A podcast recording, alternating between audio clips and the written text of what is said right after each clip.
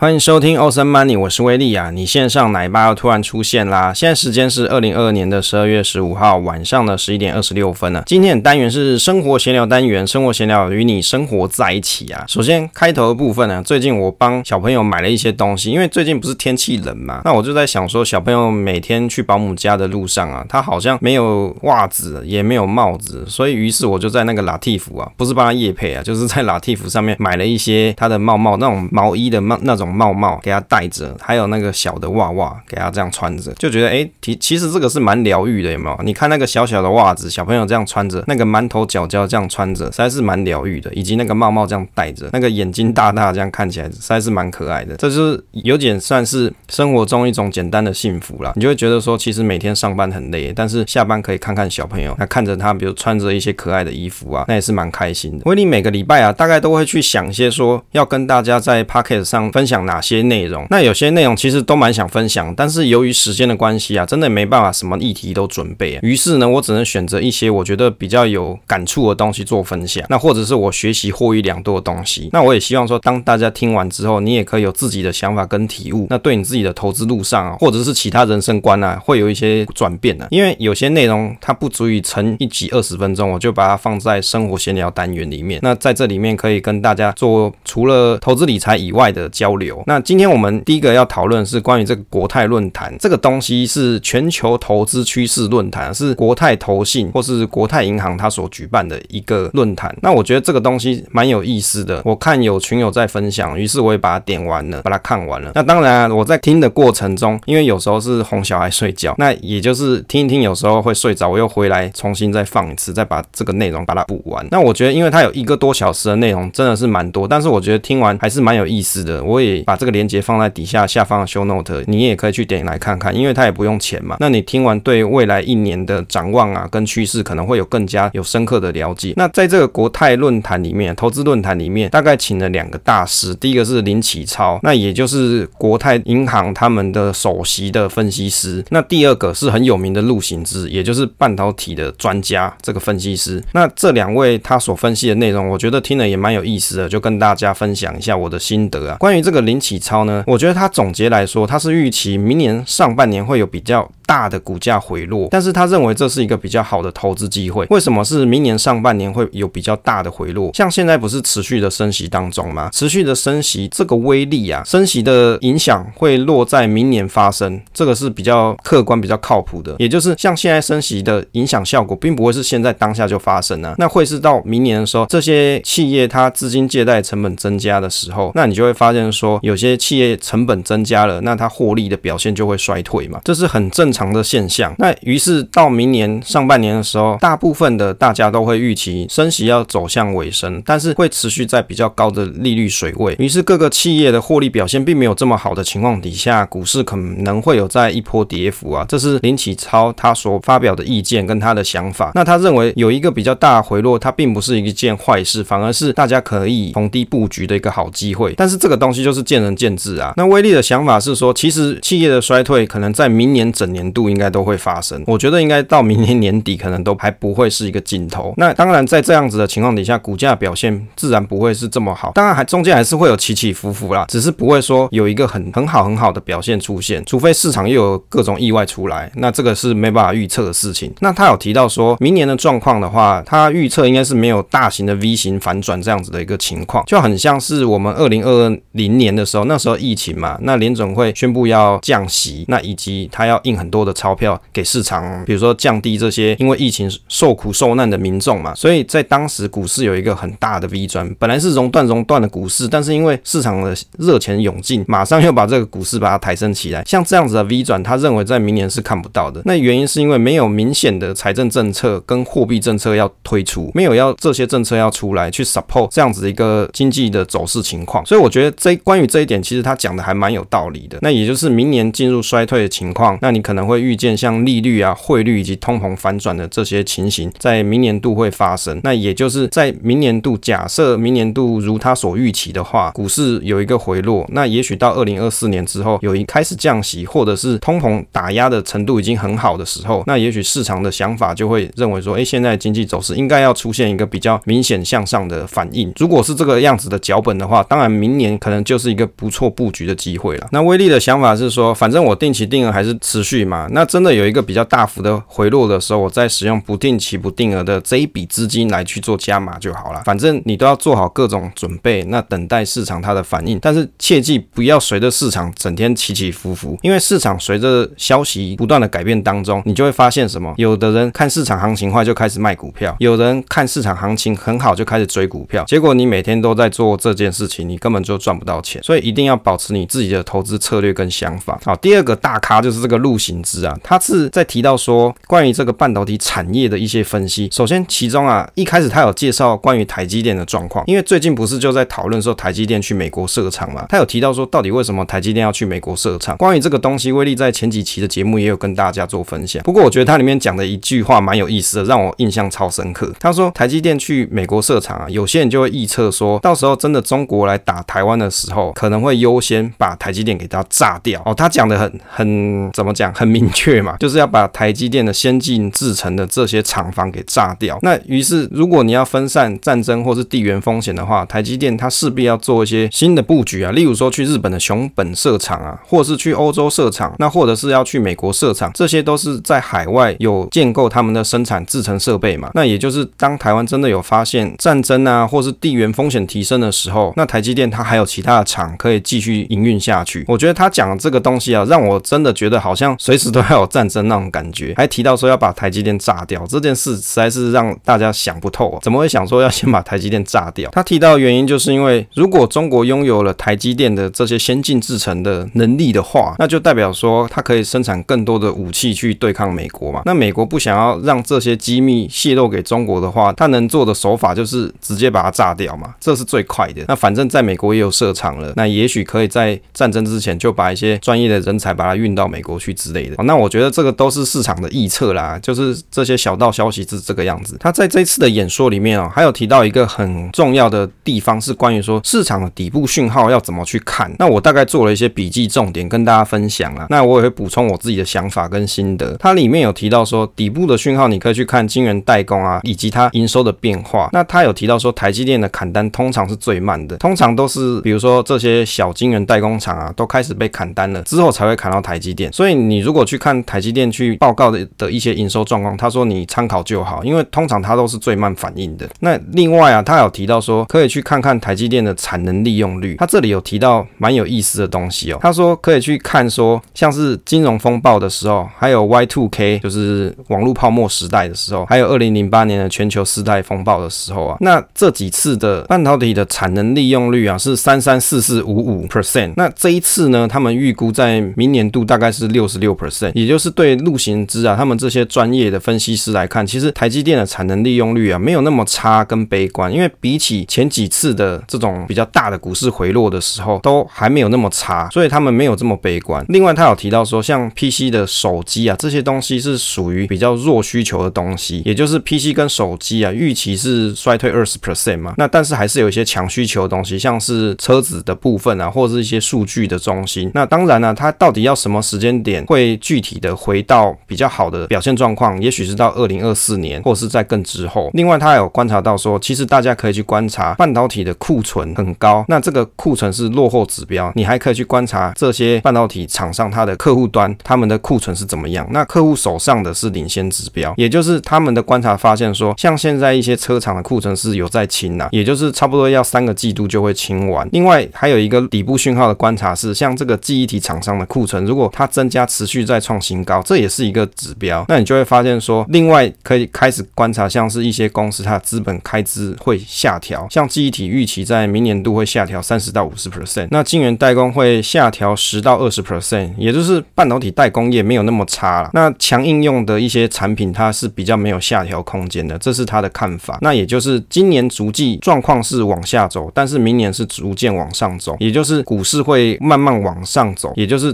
最糟的状况，他认为其实已经过了。那他也同意这个林启超的说法，是明年股市会拉回，但是明年可能会出现无稽之谈。那可以观察到的现象是，基本面它是持续的恶化，但是股价往上走。哦，这是他的看法了。那我觉得这也蛮有趣的，为什么基本面逐渐恶化，反而股价往上走呢？会不会是因为基本面逐渐的恶化，所以比如说美国的政府就希望透过新一轮的货币刺激的政策，让经济可以重新步上轨道？这个是威力想到比较合理、符合逻辑的看法。好，接着来跟大家分享升息对零零六七九 B 的价格跌幅观察。那这一篇文章是在十一月二十二号的时候，威力有发表在像是 Potato 部落格还有方格子上面都有跟大家做分享。但是因为没有录制 Podcast 内容，我就把这个内容补一下，也跟大家在空中再交流关于这个议题啊。那这个内容是最近威力看了青牛军的影片，他有提到说很多的存股族最近开始买债券哦，这个最近是十一月二十二号那个时间点了，因为看中债券的殖利率相较于过去几年来的高，因此纷纷来买债券。诶，为什么殖利率会相较去年来的高？因为升息的关系嘛，债券的价格走低，所以你就会发现殖利率它会比起去年或是前几年来的高。那这个利率呢，就殖利率就会吸引很多的存股族改成买债券，也就是目标是要领这个高股息的概念，只是它是债息啦。那新闻也有播报了他这集影片的评论，影片的主旨啊，就是要建议大家多元配置，以股为主，债为辅。那股票是攻击，债券是防守，不要去追求高值利率。另外，影片当中提到公司债的信用风险问题，我觉得青牛军对于高值利率这件事情有一个很深的怨恨，或者是很深的执着。举凡有什么高值利率的 ETF 啊，高值利率的债啊、债券啊，他都要拿来评论一番。但是我觉得这不是一件坏事，因为这个市场就是多元的嘛。有时候你真的去看一些朋友跟你讲一些买想要买一些比较高股息的东西，或者是高股息的债券，那你不妨去听听跟这些论点相反的东西，这相反的意见，你就可以去激化你自己脑袋的思维。因为有时候我们呢、只会去追求我们想要看的结果的内容。例如说，你想要看一间公司的财报的状况，你想要投资它，于是你就会去找它很多的优点，但是其实它有很多的缺点，你都不想看，你也没有去认真去找，你只看到它很多优点，这就会造成什么投资上的盲点。那他在这个影片当中有提到说，当下那个时间点啊，就是在十一月二十二号的时候，买债券可能遇到通膨压不下来，而且还持续升息，那降息或是不上不下，保持这个利率水准。其实他提的也是蛮有道理的啦，因为对于买债券来说，持续升息代表债券的价格它还会走跌。持续升息的话，以二十年期的公债零零六七九 B ETF 来看，存续时间是十七年，每上升一 percent，利率下跌约十七 percent。这个是他在影片当中所谈论到的论点。那后面威力会来做一个验算。那持有债券的投资人，当你遇到降息的时候，债券价价格走扬嘛。如果你以赚差价的角度来看的话，那这个是最好的结果。但是如果利率保持不上不下，那债券的价格变动不大，照过去历史的记录，可能要套牢很久，或是要持有很久，面对的就是利率的风险。不过很少看到只有单买债券 ETF 的人，大多都是混合买，有股有债。比较就是怕说像他影片里面讲的，通膨的问题压不下来，或是持续升息，或是保持高基期利率几年不进入降息循环。对持有债券 ETF 的人来说，那前前者承受的风险是高于后者。那在现在十二月十五号的这个录制时间里面啊，十二月十四、十五这个录制时间里面，刚好联总会他最新的演讲就讲到说，到二零二四年才会开始要做降息这件事情。所以也就是你现在买债券的人，你可能还要预期在明年度的时候还会持续的升息，也许升息一次或两次，不确定。那这个高的利率会维持好一阵子时间。所以你在持有的时候，你就真的要很有耐心，就想说要把它放到到期。债券的存续时间啊，白话来说，存续时间可以用来评估利率对债券的价格影响程度。表定是每变动一 percent 啊，债券的价格就预计要变动多少 percent。一般来说，债券利率风险只有在转让的时候才会出现哦。通常一般大家想说买债券 ETF 的情况是不太一样的，因为 ETF 它自动会更换到期的债券，也就是债券到期之后会重新购买新的进来，因此跟购买直债的投资方式会有一些不一样。买直债的投资人基本上就是希望可以放到到期来领息啊。比如说你买，比如说 Apple 的公司债好了，那它上面是写四年到期嘛，那你可能就是想说，我现在趁它现在低点便宜，我就把它买了，反正它的值利率可能有三 percent、四 percent，我觉得还相当不错嘛，那我就把它买了放着，然后等到三四年后，那我就可以把我的本金拿回来，利息也拿回来。所以呢，在到期之前，债券的价格影响就不是这么大喽。那你要等到连本带利领回来就可以，也就是你要可以承受孤单寂寞觉得冷这一段时间呐、你可以承受得住，那你就可以领到那个息哦。中间的价格变化就对你 no mind 了，你就不用去 care。有几个网站介绍关于债券的东西还蛮不错，像是联博投信的网站啊，以及像是市场先生网站，还有关于怪老子老师的网站，其实他们内容都讲的还不错。我记得怪老子老师他有些影片是在讲关于债券现在是不是购买的好时机。那我看了下方的留言有蛮多是在跟他斗的，有跟他 就是呛他的一些乡民呢。我这一集影片我也是蛮想要去做新的分享讨论，但是还没有时间去写它。升息对于债券的影影响到底有多大呢？刚才所提到嘛，其实这个是一个有趣的问题观察，因为在影片当中有提到，像零零六七九 B ETF 存续时间十七年，每上升一 percent 利率下跌是十七 percent。如果依照美国联准会升息的幅度来看，又会跌多少呢？所以威力就做个价格对照利率的计算，让好奇的小伙伴们可以一起来研究。当然，因为这个计算的时间那是在十一月二十二号的时候，现在联准会又升息哦，所以要用十一月二十二号的那个角度来看这一篇的内容。首先要先看一下联准会的网站呢、啊，其实在这个联准会的网站里面，它都有写到基准利率的部分，它有一个图表啦，也可以在上面去看到底升息的状况是怎么样。那今年的升息时间点有好几次，像三月十七号、五月、还有六月、七月、九月、十一月都有升，这样加总起来到十一月已经升了多少？三四十二、十四、十五、十六、十六嘛，已经升了很多。那联准会的网站你可以去查，它叫做有效联邦基准利率 （EFFR），计算的方是前一天工作日隔夜的联邦基金交易有效的中位数利率，它是由纽约联邦储备银行每天会去发布在纽约联邦银行的网站。从年初二月的时候，大概有效基准利率还在零点零八 percent，到十一月的时候已经来到三点八三 percent，中间的差距就有三点七五 percent。然后我们就可以进行 ETF 的绩效回测。那威利用的是 Money DJ 网站的数据。那 Money DJ 是跟威利财经角是有做合作，等于是我使用它的数据跟图片的话，那等于是他有授权给我去做使用。如果要评估升息对债券的影响啊，建议是要先扣掉汇率的风险，因为大家都知道年初台币换美金，其实你放到十一月或甚至现在十二月的时候，它其实已经涨不少了。所以如果你要客观分析利率跟债券价格的影响，你可以先去找到，例如说我们现在想看零零六七九 B 嘛，那你要扣掉汇率的影响的话，你要先去看它原本追踪的指数是什么。例如像零零六七九 B，它的指数是 IEC US Treasury 二十年 Plus Year TR Index 这一个指数。通过观察这个指数的价格变化，就可以知道利率对价格的影响。当然呢，美国也有发行追踪此指数的 ETF 的代号是 TLH，这样你就可以去搭配一些国外的回测网站啊，去看累积报酬率，去相较于你现在要看，比如说像这一档指数的追踪误差。那么回测观察时间是从三月初到十一月十八号这个时间区间。那从指数本身它的累积报酬率是负二十七点七五 percent，对应到有效基准利率上升是三点七五 percent，就代表有效基准利率每上升一 percent，大概跌了七点四 percent。当然，这样子的计算方式它可能会有时间跟数据上的误差，但是实际算起来跟上升一 percent 跌十七 percent 好像不太一样，就跟庆牛君讲的这个观念好像不太相同。其他还有很多台湾发行的美债 ETF 也可以用相同逻辑去看呢、啊。为了避免汇率误差，可以看追踪指数或是其他追踪这一档指数的 ETF 来比较。从上面的计算其实可以得到一个结论：利率的变化的确会对债券的价格会有一些显著的影响，但是没有到十七 percent 这么大。而且如果我们现在观察长天期的，那可能它对利率的敏感度会是比较高的。今年的利率变化之前其实到现在也已经跌了不少了。当然，零零六七九 B 它是十到二十年期的公债 ETF，长天期的债券的价格对利率的变化本来就会比较明显一些。如果你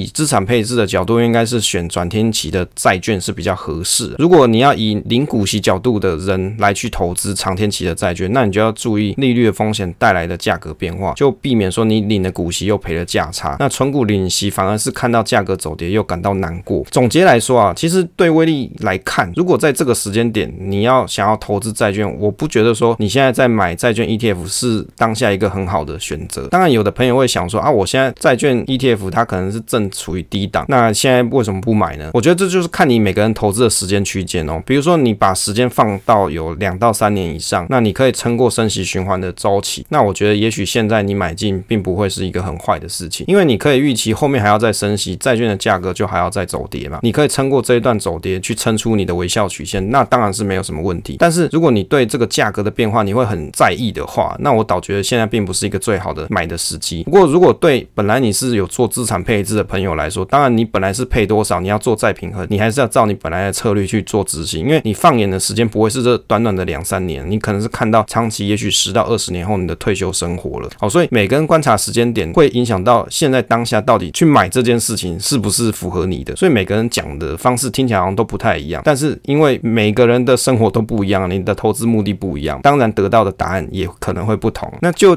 威利的角度来观察，假设你是为了要领息的朋友，倒不如可以去买一些直债，那我就是 fix 在这个利率，然后我就把它撑到我要领到那个时间点，那我到期的时候，我连本带息。一起领回来，这也是一个很好的事情呢。这之中我就不要去管那个债券价格的变化，那也可以省点心啊。但是你去投资，比如说公司债啊这些东西，AA 级的公司债这些，你还是要去仔细去研究这一档公司它本质的体质状况，这些你还是要去研究，避免一些倒债风险。虽然是你去买 AA 级的 AAA 级的公司债，它违约的风险是很低的，但是不管怎么样，你在投资这些东西之前，还是要做一个深刻的研究，好，来再来去做投资跟购买。好，因为时间的关系啊，今天跟大家分享就到这边。本来其实还有更多内容，但是因为时间讲不完，那分享总是单纯的快乐。期待下一次再见。